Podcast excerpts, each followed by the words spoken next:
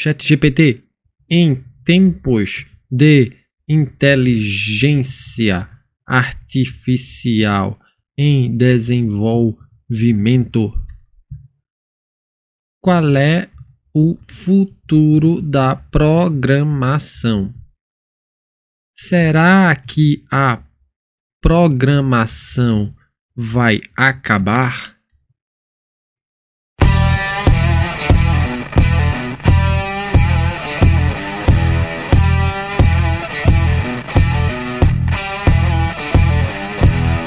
Fala minhas amigas, fala meus amigos, tudo jóia? Eu sou Saulo Novaes, um curioso, e sejam todas bem-vindas, sejam todos bem-vindos ao Papo no Auge, um programa focado na troca de ideias, sem censura, sem preconceitos, gerando para você conteúdo muito inteligente por essas ondas sonoras, sempre um especialista por episódio, muita informação, muito conhecimento sendo gerado de modo a amplificar a voz da ciência, a voz docente, a voz da educação. Eis o nosso propósito. Vamos pro auge.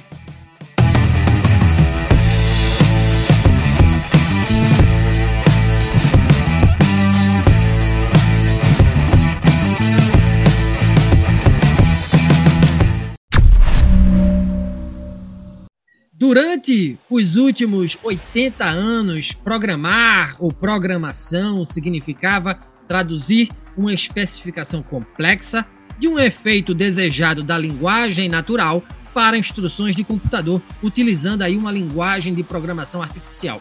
Para tanto, é preciso conhecimento de algoritmos e de estruturas de dados, talento e anos de prática. Mas com a introdução de grandes modelos de linguagem, a própria noção de programação está mudando, que o diga a revolução anunciada a partir do chat GPT ou chat GPT para quem quiser com a pronúncia em inglês, né?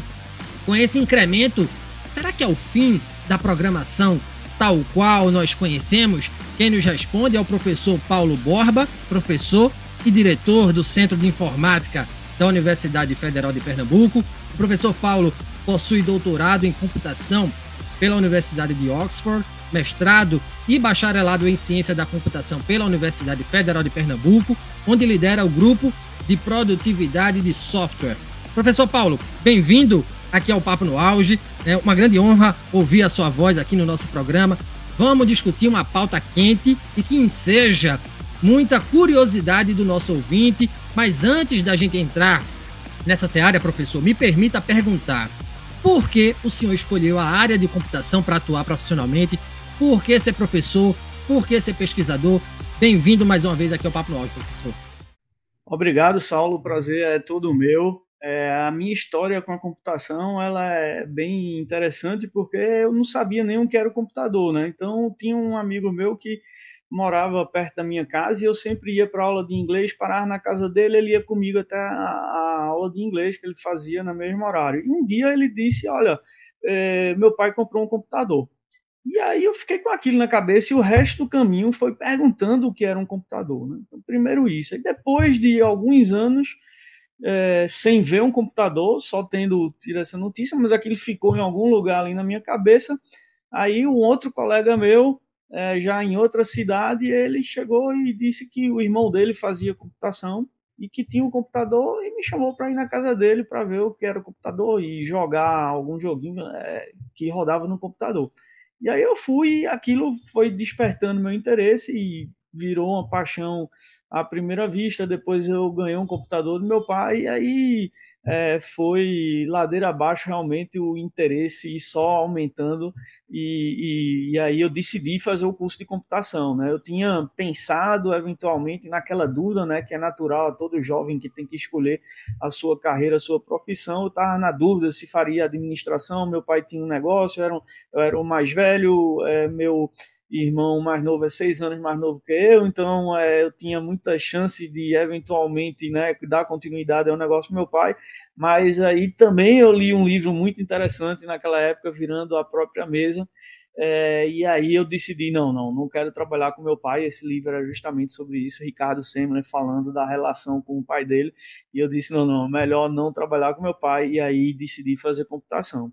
E aí entrando no curso de computação, eu já sabia programar, então foi muito muito empolgante esse início do curso. E aí eu decidi é, que a universidade ali era o meu espaço, né? Então eu quis logo, já pensei logo na, na ideia de ser pesquisador e professor. Comecei a fazer iniciação científica logo no segundo semestre da graduação né, com um professor é, que foi uma referência para mim na época, era um professor até do departamento de psicologia, David Carr, mas que, assim, foi uma referência muito grande para mim. Eu digo, eu quero fazer mais ou menos o que esse cara faz. Ao mesmo tempo, eu tinha um primo meu que era doutor e professor é, no SIM na época, e eu disse eu quero fazer o que esses caras fazem então foram é, pessoas assim que é, indiretamente me influenciaram muito e aí eu comecei a fazer iniciação científica, mestrado, doutorado e até hoje estou nessa brincadeira é, e acho muito interessante. Ah, que legal. Eu pergunto sempre essa pergunta, eu faço sempre essa pergunta aos nossos convidados, às nossas convidadas, porque primeiro que eu tenho curiosidade de saber como é que começam as histórias, e segundo, essa vocação docente, né? Por que, que as pessoas querem ensinar? E cada vez que as pessoas vêm aqui são histórias diferentes, mas que, de certa forma, têm suas similitudes. E uma breve, né, é, um breve parêntese, o senhor fala do computador, eu lembro que o primeiro computador que eu ganhei, ali no ano 2000, era tão bom, né, aquela máquina, parecia coisa, assim, mágica, né? Eu e minha mãe, a gente brigava, assim, eu estou dizendo literalmente, a gente quase saía no, no tapa para ver quem pegava o computador primeiro, né? A gente esperava uhum. dar duas horas da tarde no sábado para entrar na internet, e para a gente era novidade e era muito bacana aquela máquina poderosa que conectava a gente com o mundo. Muito bacana. Sim. Ô, sim. professor, é, dando prosseguimento aqui no nosso roteiro, a nossa pauta, né? Nos últimos anos, o ofício de programador ele ganhou um status acentuado, né? Vamos falar disso, porém, Antes disso, né, o que, é que viria a ser, dentro da computação, programar? E aí eu faço essa pergunta entendendo que muita gente não conhece, né, e tem muitos do, dos nossos ouvintes que são pessoas leigas no assunto. É, bom, Saulo, essa pergunta é bem interessante e o mais básico, a resposta mais básica possível é dizer que, olha, programar é você dar ordens para o computador fazer algo que você quer que ele faça. Essas ordens normalmente são dadas através de uma linguagem artificial chamada linguagem de programação. Então, essa é a forma de você se comunicar com o computador. E, é, e aí você vai dizer a ele o que é que ele faz, o que é que ele deve fazer, né? o que é que ele deve apresentar na tela, ao clicar um determinado botão, o que é que ele deve fazer. Você tem que informar a ele todos os detalhes do que normalmente a gente vê como sendo um sistema, como sendo um aplicativo, como sendo um joguinho eletrônico. Né? Aquilo tem que ser especificado, tem que ser dito ao computador nos mínimos detalhes, usando essa linguagem, o que é que ele deve fazer em cada situação. Isso é que é programar, mas a programação, ou seja, você dizer ao computador em si o que é que ele deve fazer, normalmente ela passa por um processo de projeto ou de criação do sistema que você quer que o programador execute. Né? E esse processo é um processo de design, é, em, em última instância, que envolve você fazer um monte de decisões. Tomar um monte de decisões sobre como é que o computador vai fazer determinadas coisas. Tá? Então, programar é você dar essas ordens para o computador baseado antes nesse processo de inúmeras tomadas de decisões, desde sobre o que é que vai aparecer em cada canto da tela do sistema que o computador vai executar, até o que é que vai acontecer quando eu clicar um determinado botão, quando eu mexer o mouse, quando eu fizer um determinado gesto no meu celular, o que é que vai acontecer. Então isso é que é programar. Ah, bem didático, professor. E durante a pandemia, né, é, eu cheguei a entrar, fazer um curso de programação. Né? Alguns modelos, algumas escolas estavam com esse modelo de negócio. Você, o negócio estava tão aquecido que é, você só começava a pagar o curso assim que você estivesse empregado, né? E nessa nessa pegada eu fui. Eu disse, não, eu vou fazer Sim. o curso para ver como é que é, para ver se eu me encontro nesse campo, né? E a minha pergunta vem mais ou menos por aí, professor. Por que que esse ofício, esse profissional é, teve grande vulto né, nos últimos anos, né, sobretudo ali durante a pandemia, é, professor Paulo Borba. É, durante a pandemia realmente foi o pico, né, Saulo? Mas antes a gente já tinha uma demanda muito grande por profissionais de informática. E a razão é muito simples. É que softwares, sistemas computacionais, eles estão hoje em tudo que a gente faz desde na gravação desse podcast até no carro que a gente dirige, né, e num diagnóstico que a gente faz com um exame médico. Então, a, o software, a computação está basicamente em tudo que a gente faz, desde a educação, passando pela saúde e também no entretenimento. Então, é em tudo, basicamente em quase todas as áreas de atividade humana, você hoje em dia tem ali o apoio, a contribuição é da computação. Né? Mesmo até num jogo de futebol, hoje em dia você já tem né? toda a parte da tra transmissão, obviamente, e até as decisões sobre se foi pênalti ou não, impedimento ou não, tudo é influenciado hoje em dia pelo computador. Então, até nesse aspecto que é inusitado, né, provavelmente ninguém imaginaria isso 20 anos atrás, né, a gente já tem o uso do computador em todos esses aspectos dessa tecnologia de computação estão espalhados por tudo que é coisa. Então, isso faz com que haja uma demanda natural pelo desenvolvimento e manutenção desses sistemas, desses aplicativos e cada vez mais, né? Então, se muda a legislação, eu tenho que mudar um detalhe do meu sistema, né? Então, tá, tenho sempre que estar tá oferecendo novas funcionalidades, né? E assim por diante. Então, é por isso que é, o profissional ganhou esse, esse destaque muito grande na sociedade, porque tudo hoje em dia é software, envolve software, e então precisa de pessoas para criar, para programar esses sistemas, né? E essas pessoas são os programadores, as engenheiras de software, os engenheiros de software, os arquitetos de software por aí vai. Ah, muito legal. E como é que anda o cenário, professor? É, o que é que está mais vantajoso, mais vantajoso hoje, né? Ganhar em real, ganhar em dólar? É, eu sei que tem muito programador brasileiro que quer trabalhar aqui, está trabalhando aqui, mas para empresas estrangeiras. Como é que anda o cenário para esse profissional? Sim, o cenário é bem aquecido, mas veja, numa situação de crise econômica sempre tem altos e baixos. Então, diversas é, profissões podem sofrer com a crise econômica e isso afeta também a, a, atividade de programação, mas eu diria de forma bem menos intensa do que várias outras profissões, tá? Mas o cenário ainda é de muito aquecimento do mercado, algumas empresas ainda precisando contratar pessoas, agora outras começaram a demitir também.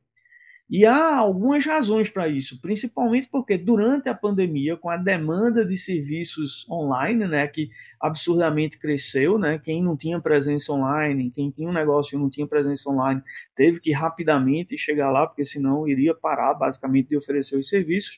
Foram contratados muito programadores, né, e a um preço alto, porque existia uma demanda muito grande por esse tipo de, de, de profissão, de profissional, e aí foram contratados no preço alto. Agora, com um certo desaquecimento e com a volta ao, ao normal, né, ou ao novo normal, porque não está igual como era antes, então a gente tem um, um, um esfriamento natural e também houve uma certa confusão ali nas grandes empresas americanas, que elas começaram a demitir uma quantidade razoável de, é, de profissionais, um número muito grande, mas um percentual pequeno do que elas têm, tá?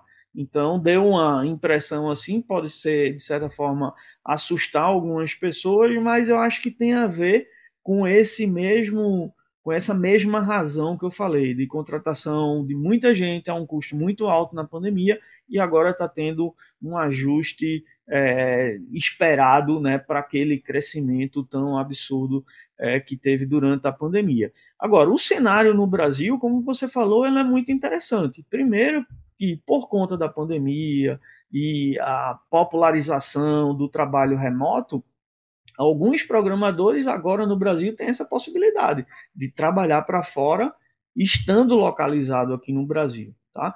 Nem sempre é fácil isso e nem sempre esse tipo de, de emprego está é, tá associado a grandes empresas. Inclusive, empresas que têm presença lá fora, mas têm presença no Brasil, elas têm dificuldade, inclusive, de contratar essas pessoas remotamente porque tem toda a legislação. Né? O cara está trabalhando aqui no Brasil, então ele deveria estar tá sendo regido pela CLT, mas se ele está contratado pela empresa lá fora, então você começa a ter uma série de problemas com relação a isso. Mas do ponto de vista é, de salário, ele é bom, mas no início da carreira, às vezes, ele não é tão bom quanto outras áreas, então isso daí é uma coisa que pesa um pouco, mas na ascensão da carreira e nas oportunidades de empreendedorismo também nessa área de computação, é, você pode ter é, bons rendimentos, rendimentos bem interessantes.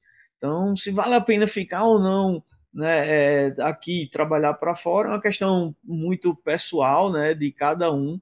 É, eu acho que envolve uma dimensão de valores a serem avaliados e de situações familiares e pessoais que é, fica difícil generalizar, né? Mas eu diria que a situação ainda no Brasil é boa, ainda tem muita oportunidade, né? E ainda tem esse extra de conseguir é, oportunidades lá fora, mesmo trabalhando no Brasil.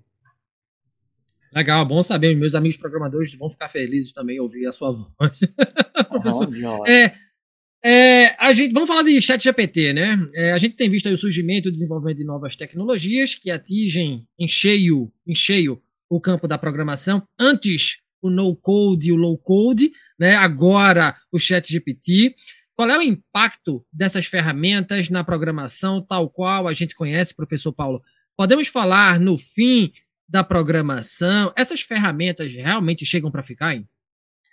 Essas ferramentas elas chegam para ficar, né? Talvez não exatamente o Chat GPT, mas certamente variações, evoluções de ferramentas como essa, como o Chat GPT, certamente elas vão ficar, né? Elas têm resultados muito interessantes, né? São ferramentas muito interessantes e podem dar um certo apoio no processo de programação. Né? Agora, é preciso ter muito cuidado e avaliar isso com muita calma, né? Porque essas ferramentas, pela natureza delas, como elas funcionam, elas erram, né? Elas mentem entre aspas, mas elas geram código errado. Então, ainda é necessário todo o trabalho de verificar se o que o ChatGPT gerou como código é realmente um código que está correto dentro das expectativas, no nível de qualidade esperado. Tá? Então, é, é isso que eu sempre sugiro para as pessoas, inclusive meus filhos aqui, olha, se quiser usar chat GPT para alguma coisa, use, mas você, um, tem que ter a certeza de que o que você perguntar a ele, você já sabe a resposta, ou já sabe verificar se a resposta está correta.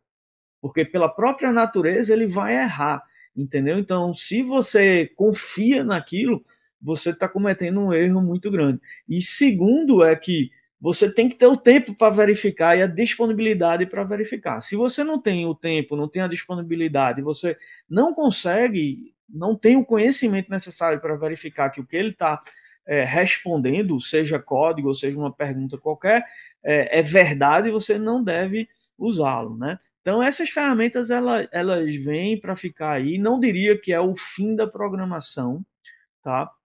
Mas é o fim da programação como a gente conhece ela porque provavelmente essas ferramentas vão fazer parte do conjunto de ferramentas, né, do toolbox ali, da caixa de ferramentas de todo programador. Isso vai estar ali do lado, vai ser um parceiro do programador. Até que ponto isso vai ser e qual é o impacto exato disso, a gente ainda não sabe. Vai precisar fazer muita pesquisa para a gente entender isso com muita precisão. Né? É muito arriscado a gente adivinhar o futuro, principalmente sem estar com base em pesquisas. Como uma ferramenta muito nova, a gente ainda não tem essa visualização. Alguns estudos já começaram a ser feitos tá? Mas ainda são estudos muito preliminares. Uma coisa que já o pessoal já começou a desconfiar, olha, Chat GPT vai ser muito útil para aquele programador, para aquela programadora que é mais desenrolada e que consegue fazer as coisas sozinhos com mais velocidade. Já para uma pessoa que tem mais dificuldade, é, esse programador com mais dificuldade, o Chat GPT pode inclusive atrapalhar certo? Então, é uma coisa que a gente vai precisar fazer muito estudo ainda em cima disso, mas são ferramentas que chegaram para ficar sem dúvida, né? E essa história de a programação acabou, a programação morreu, né? Isso daí vem desde os anos 50, desde que se começou a programar, vem se explorando essa narrativa, né? De que, olha, a gente quer realmente é, uma coisa que significa o fim da programação. Mas, na verdade, o que as pessoas estão buscando sempre é programar num nível de abstração mais alto. Ao invés de eu dar em todos os detalhes, numa linguagem bem detalhada, as ordens para o computador fazer o que eu quero que ele faça, eu estou sempre tentando aumentar esse nível de abstração.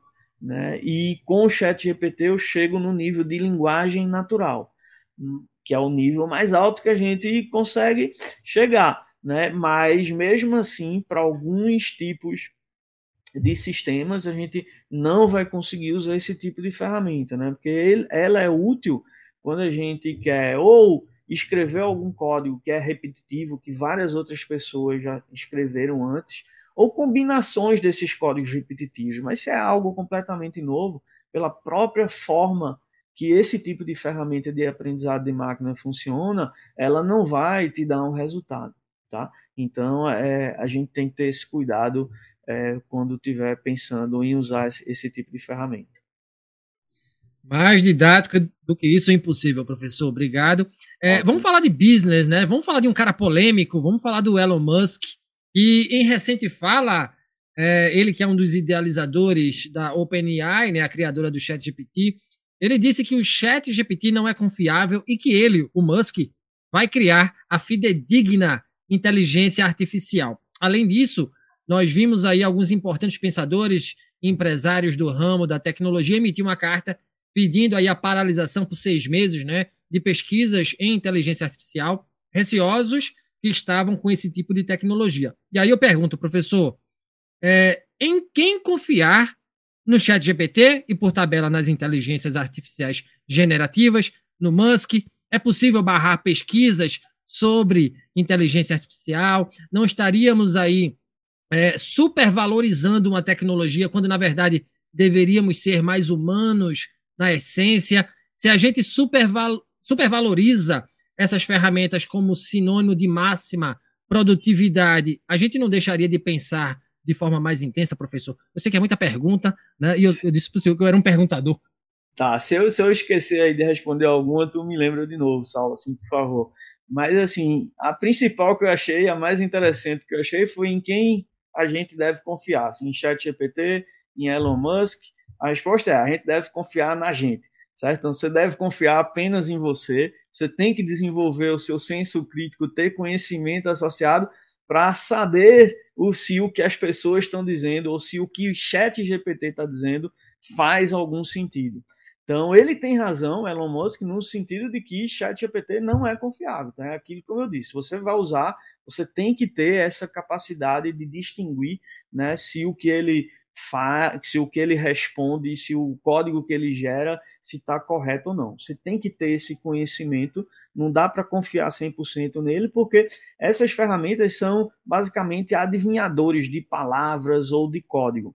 Né? Então é assim que elas funcionam, elas processam muitas informações, muitos documentos, e nesses documentos elas tomam como base, olha, normalmente quando essas palavras acontecem, o que segue é essa palavra aqui. Ela sabe as probabilidades de cada palavra completar uma frase existente ou responder uma pergunta, e assim ela vai uma por uma. Então, ela é um adivinhador de palavras com base no que ela viu no passado. Então, não pode ser confiável. Agora, eu acho difícil que ele vá criar a ferramenta confiável, porque com essa tecnologia que a gente tem hoje, que é de aprendizado de máquina, é fantástica, tem várias aplicações, várias utilidades, mas é uma tecnologia que tem essa limitação da própria forma como ela funciona, ela não vai ter essa precisão que a gente normalmente esperaria. Então ela dá ali a ilusão de que ela está entendendo alguma coisa, de que ela sabe tudo, mas isso é uma ilusão. Então a gente tem que é, ter consciência disso. Tá? Então, novas tecnologias vão surgir no futuro. Então, não dá para a gente nem adivinhar, Saulo, o que vai acontecer nos próximos cinco anos. Há cinco anos atrás, essa tecnologia de, que foi usada, que é a base para é, criar ChatGPT, que é chamada Transformers, né? Ela nem existia ainda. Então, assim, a gente nem podia visualizar que uma coisa como o ChatGPT iria aparecer agora que a tecnologia foi criada ali e ela que funcionou tão bem e por isso é que a gente está vendo resultados tão interessantes. Tá? Então a gente também não tem como adivinhar os próximos cinco anos, muito menos os próximos 50 anos. E aí sim, nos próximos 50 anos, a gente pode ter novas tecnologias de inteligência artificial que funcionem de forma mais inteligente do que essa daí. Mas essa daí que a gente tem hoje, ela é uma inteligência aí que a, a gente chama inteligência artificial, mas de certa forma algumas pessoas supervalorizam mesmo, né? E é feita aquela história que o pessoal tá, tá dizendo por aí, né? O cara chegou para outro e, e, disse, pô, é, vou perder meu emprego com essa danada dessa inteligência artificial. Aí o outro cara disse, não, não, não, relaxe, pode relaxar, isso não vai acontecer. Se essa inteligência artificial realmente tiver o mínimo de inteligência, ela não vai querer roubar o emprego da gente, né, cara? Achando que não tem um emprego muito interessante. Então, assim, é esse tipo de coisa que a gente está é, enfrentando agora. Uma ferramenta extremamente interessante, pode ser extremamente útil, pode trazer uma produtividade para alguns setores, mas a gente tem que ter muito cuidado tem que analisar aí ainda os impactos dessa ferramenta e em que situações ela vai trazer mais resultados de produtividade, tá? Então, é, tem que ter cuidado aí, mas é, eu acho que, não sei se eu respondi todas as perguntas, mas de uma forma geral, acho que respondi aí o que você estava perguntando. Então, professor, para ratificar, para a gente, a gente está falando em verdade, né? É, o que é que é mito e o que é, que é verdade, né? o que é verídico no desenvolvimento de novas tecnologias computacionais? As IAs, de fato, vão tirar o emprego das pessoas, inclusive do programador? Eu acho que o senhor meio que já respondeu, né? É, pode tirar de algumas profissões, eu acredito que ela vai tirar, certo? Não porque ela vá substituir por completo o ser humano em algumas atividades, em outras, sim. Em aplicações industriais, a gente já vê isso há algum tempo, robôs substituindo seres humanos na linha de produção. Então, nesse tipo de atividade, vai continuar acontecendo. Né? Os robôs são baseados em tecnologias de IA, muitas vezes também. Então, a gente vai continuar vendo isso acontecendo. Então, aí é uma situação, chão de fábrica, digamos assim, onde realmente a pessoa está sendo substituída pelo robô, por questão de segurança, por questão de produtividade, enfim, por vários motivos. Tá? Mas em outras situações, como a de programador, de advogado, não necessariamente é, a IA vai substituir esses profissionais, mas ela provavelmente vai aumentar a produtividade de alguns desses profissionais, o que pode fazer com que outros percam suas oportunidades. Se você tinha ali um advogado que ele fazia determinada quantidade de trabalho e com um chat GPT ou com ferramentas mais específicas, né, que vão ser mais potentes para a atividade é, dele ali de advocacia, é, pode ser que seja não seja mais necessário naquele escritório você ter a mesma quantidade de advogados auxiliares, né? Então é, é possível sim que isso vai acontecer, é provável que isso vai acontecer em algumas profissões, principalmente das pessoas que são menos capacitadas e que têm menos poder de inovar e de criar, certo? E essas sim é que vão perder espaços, né? É, não necessariamente, como eu falei, para IA, mas para uma pessoa que usa IA e aí pode ser bem mais produtiva. Tá? Então isso vai acontecer e é bem problemático, né? Porque isso pode ter um impacto grande na sociedade. De outras vezes a gente já viu né, novas tecnologias, novas é, revoluções, né, trazendo aí desemprego, né? E às vezes trazem novos empregos também. Mas nos últimos tempos o que a gente tem notado é que essas tecnologias têm trazido novos empregos, mas em quantidade é, menor ou com geração de riqueza menor do que os empregos que elas perdem. E mesmo que ela traga novos empregos, é muito difícil para uma pessoa que está ali com 40, 50 anos, né, e teve tem uma carreira estabelecida, aí ter que aprender uma nova profissão. Então, sempre vai ter um intervalo aí que vai ser muito crítico né, é, nessa transição entre revoluções, digamos, entre aspas, industriais. É bem preocupante isso que o senhor fala. É... Dois parênteses, né? Eu, eu, eu vejo aqui pelas redes o trabalho hercúleo do professor Pierre Lucena, né, que já esteve aqui também, inclusive, no nosso programa, episódio, é, não lembro o episódio, mas foi a primeira temporada, e eu vejo o trabalho que ele tem para formar novas, é, é, prof, novos profissionais de tecnologia ali junto ao Porto Digital, e também não sai uma frase da minha cabeça do professor Silvio Meira, ou você programa, ou você é programado, né? Então, são uhum. duas coisas que não saem da minha, da minha cabeça quando a gente fala sobre esse assunto, professor Paulo. E um outro assunto que a mim é muito caro, eu gosto muito, o senhor já começou a pontuar falando sobre é, emprego, né? E ciente de que a programação, tal qual a gente conhece, ela será reinventada, o que os futuros programadores e os atuais também precisam desenvolver se eles querem se manter relevantes e atuantes no seu ofício, do ponto de vista das hard e das soft skills, a demanda substancial por esse profissional, mesmo com o apagão nos investimentos em empresas de tecnologia, como temos presenciado, professor? Sim, ainda tem essa demanda, ela é muito forte, mesmo com alguns, a gente viu aí é, pessoas perdendo emprego nessas grandes empresas, né? Mas assim, é, eu não diria que tem um apagão de, de fato, né? Mas é um, apenas um esfriamento um pouco dos investimentos, mas todas elas estão é, no lucro, né, estão no, é, dando resultados interessantes para seus investidores e produzindo resultados interessantes.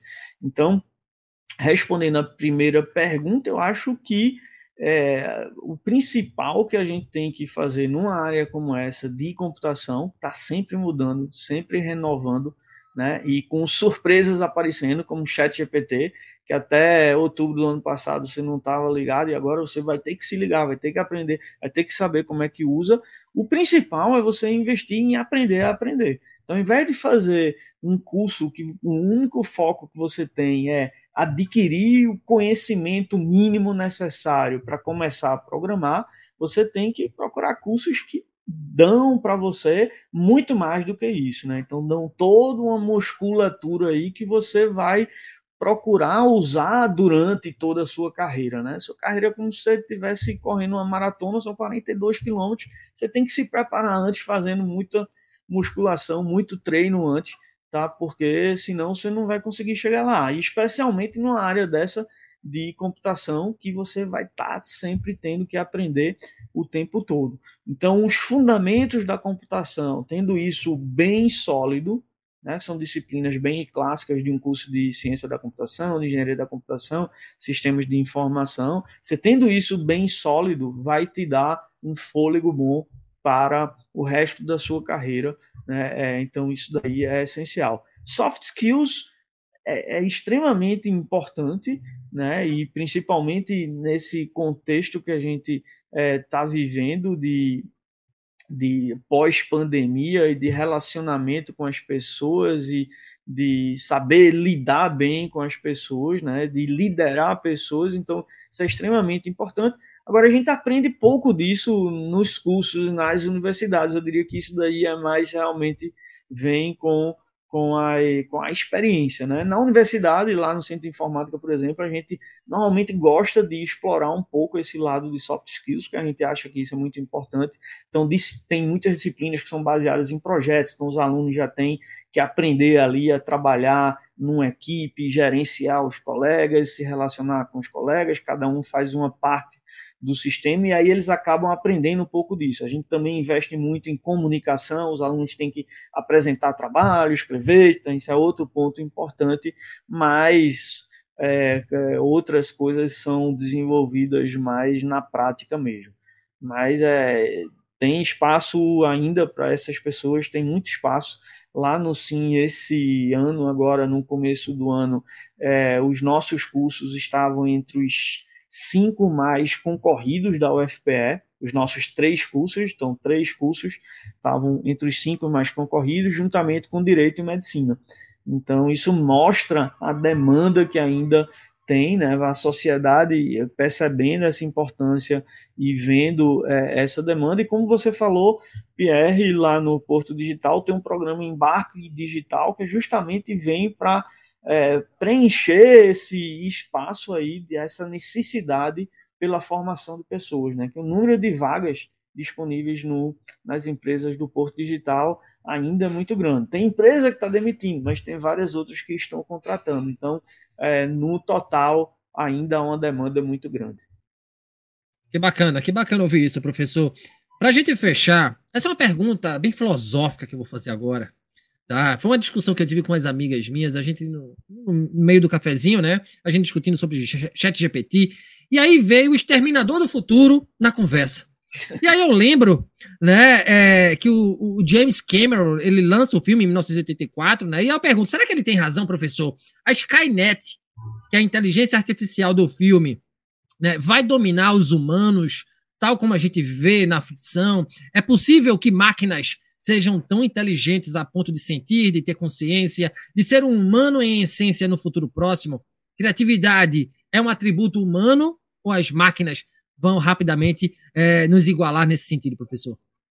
Então, essa pergunta são as perguntas mais difíceis aí para responder.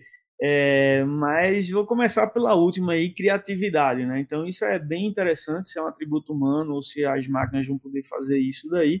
Né? O que a gente já sabe é que com essas, com os irmãozinhos aí, os primos do chat GPT, né, que geram imagens, que geram música e assim por diante, né, que o GPT é a linguagem natural, mas tem os primos deles ali que estão fazendo mais ou menos a mesma coisa com outras linguagens, né, visuais, musicais e assim por diante, é, a gente sabe que eles exprimem algo que poderia ser pensado como criatividade, no sentido de que são figuras, imagens, desenhos, é, músicas que podem ter sido criadas do zero, podem ser originais. Então, assim, é combinação de coisas que já existiam, tudo bem, na essência vai ter isso daí, mas é coisa nova, pode ser considerada nova, tá? Por ter essa combinação. Tá? Então a gente tem uma disciplina no SIM, tem um pessoal que é, trabalha é, no SIM que ensina é, uma disciplina de criatividade computacional, pesquisa e ensina isso. Então é muito interessante. Mas vai mais até. Eu não sou especialista nisso, mas eu acho que vai mais nesse sentido de que, olha, é criatividade no sentido de que o que ele gerar algumas vezes é novo, não pode não ter sido gerado por ninguém, certo? Agora, o que resta saber é se o ser humano faz mais do que isso. Eu acho que faz, certo? Não é só combinar o que ele já viu, né? Então é uma discussão bem profunda, bem filosófica, mas eu vou me atrever aqui. Então, por exemplo, você vê lá, quando um bebê nasce, ele começa a chorar. Não é porque ele viu isso em algum lugar antes. Então a gente tem mais, eu acho, a gente tem mais, apesar de não ser pesquisador sobre isso, estou falando como leigo aqui, eu acho que a gente tem mais do que simplesmente essa máquina de casar padrões, né, de ver, olha, essas duas coisas são parecidas, ou toda vez que alguém usou essa palavra, a imagem foi essa, então eu vou criar uma imagem assim. Então, acho que a gente tem mais do que esse mecanismo de casamento de padrões. Que a essência da IA de hoje, que a gente chama IA de hoje, né, que é essa parte específica de aprendizado de máquina, que é tudo que a gente está vendo aí, é esse essa grande capacidade para casar padrões e aí ela vê, olha, você tem aqui uma imagem, eu quero, isso é um projeto que a gente está começando agora, tem aqui uma imagem, quero ver nessa imagem se isso é uma lesão de pele, certo? Benigna ou, ou não, e aí eu quero detectar isso. E aí eu comparo essa minha imagem com imagens anteriores né, de lesões malignas e eu quero né, saber, e aí com base nisso, a ferramenta de IA vai dar o seu diagnóstico preliminar para ser confirmado por um médico, certo? Então, toda a IA que a gente tem hoje é baseada nesse mecanismo muito forte de processar padrões, uma quantidade muito grande de imagens, de informação, de documento, e isso e ela faz isso muito rápido. Então isso faz com que ela dê essa impressão de ser bem poderosa e pode ser bem útil. Mas eu acho que a gente tem mais do que criar padrão, do que casar padrões, então acho que a gente vai mais além dessa criatividade, mas eu me consideraria leigo aqui. É, é, o final de festa aqui do podcast, então estou falando é, coisas sem saber direito, mas é, vamos assumir que isso é uma mesa de bar, e aí eu falei isso. Não vamos é, abstrair, vamos abstrair, vamos abstrair, a gente está abstraindo. Sério, certo?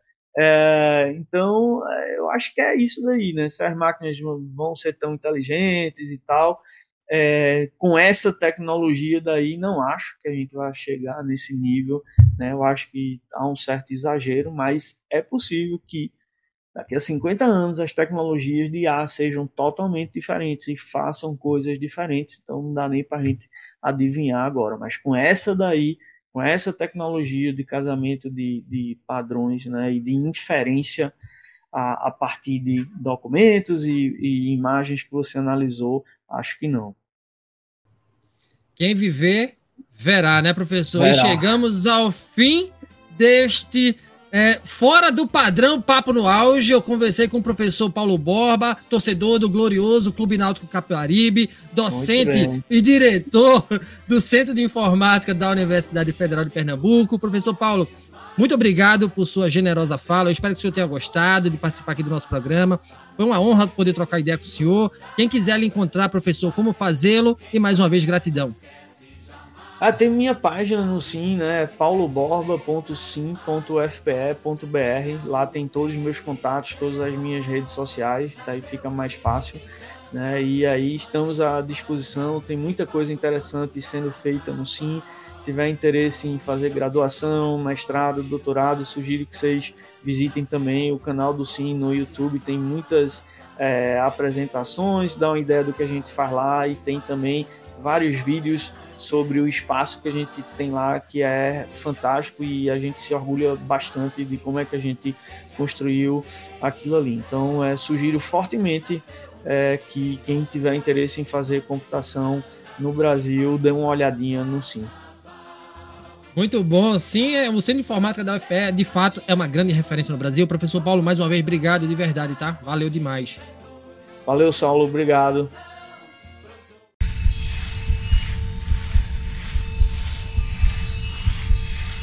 E se você gostou desse conteúdo, não esqueça de avaliar o podcast Papo no Auge nos agregadores de áudio, nos siga nas mídias sociais, no Instagram, arroba Papo no Auge, no LinkedIn, Saulo Novaes. Compartilhe nosso programa em sua rede de amigos, assim você ajuda a ampliar a inteligência coletiva. Estamos integralmente nos tocadores de podcast e no YouTube. Um grande abraço a todas e a todos e até o próximo programa. Valeu!